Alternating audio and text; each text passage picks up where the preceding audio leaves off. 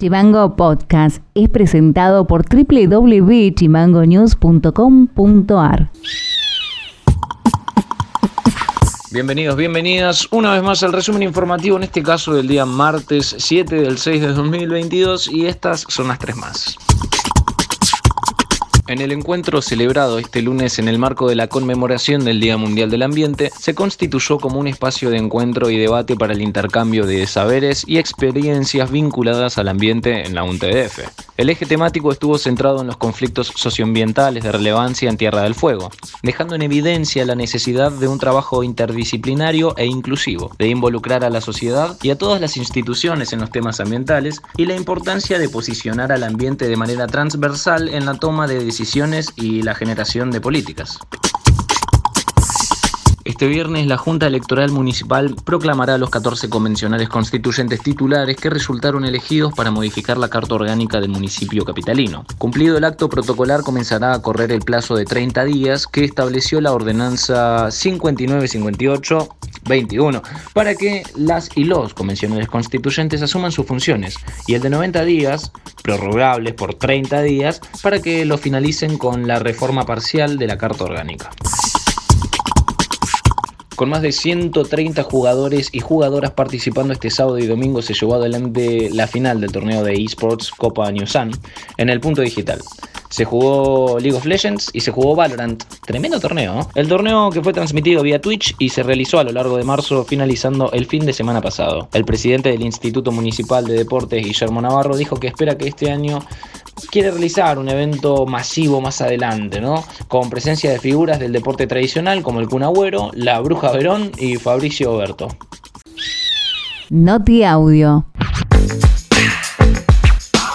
El presidente del Consejo Deliberante, Juan Carlos Pino, anunció que solicitará licencia sin goce de haberes para asumir como convencional constituyente y sostuvo que durante la convención constituyente el Consejo Deliberante deberá ingresar en un cuarto intermedio. Perdón.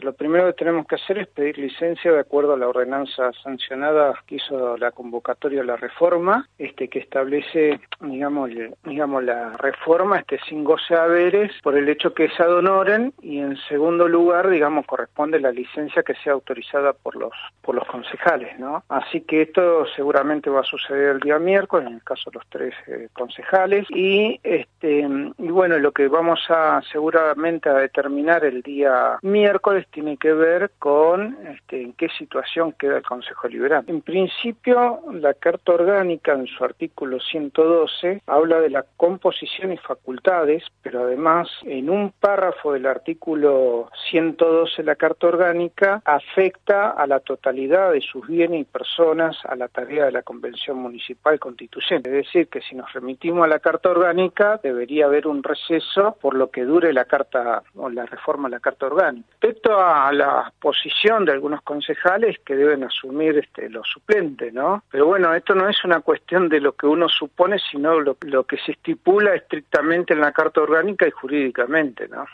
Noti Audio.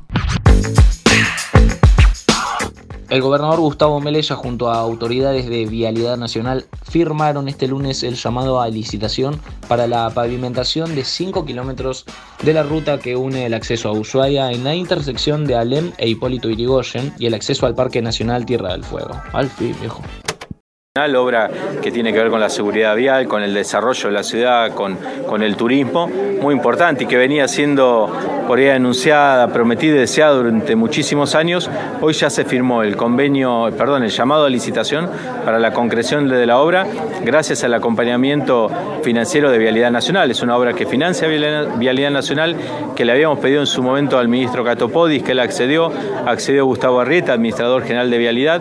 Se trabajó en conjunto entre Vialidad Nacional y Vialidad Provincial y Obras Públicas de la provincia y hoy ya se concreta el llamado a licitación porque a lo largo, desde donde hoy termina el pavimento hacia el Parque Nacional, hoy ya empieza, empezó el crecimiento urbano hace un tiempo, nosotros estamos construyendo incluso un gimnasio deportivo multipropósito y, tiene que ver con hay una parte transurbana importante, así que tiene que ver con el desarrollo de la ciudad, de la provincia, del turismo y un lugar donde llegan turismo de todo el mundo y hoy no teníamos el pavimento y pronto lo vamos a tener. Es una obra que hoy el precio base es de 1.300 millones de pesos, una obra muy importante, más la obra de los sobre sobrepasos que también se va a licitar prontamente, más la pavimentación de la Ruta 1 en la cabecera del lago Camio Fagnano en Tolwyn. Digo, son obras que tienen que ver con el desarrollo turístico, más los miradores que se hacen entre el Estado Nacional y el Estado Provincial.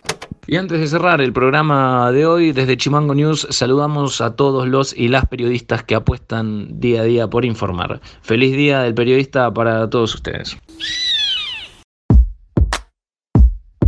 Para más contenido, seguinos en Facebook, en Twitter e Instagram como chimango.news. Eso ha sido todo por hoy, nos estaremos encontrando en el próximo resumen informativo. Acordate de seguirnos en Spotify como Chimango News o comunicándote con nosotros a través del 2901 6506 66. Abrazo grande. Chimango Podcast es conducido por Ilian Sánchez, producción periodística Fede García y Martina Alfaro, diseño y redes Mica Orbe.